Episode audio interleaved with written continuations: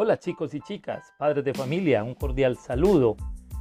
En esta jornada ustedes van a realizar una actividad de autoevaluación y de coevaluación.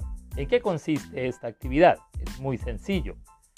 Ustedes van a tener las respuestas a, los ejercicios evaluativos que hicimos el día viernes y ayer día lunes.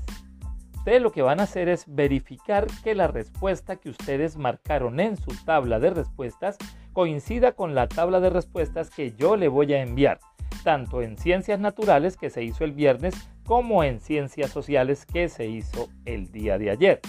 Entonces ustedes lo que van a hacer es verificar que haya quedado bien contestada en su tabla de respuestas la respuesta que ustedes marcaron y que coincida con la que yo les envío y me envían la foto.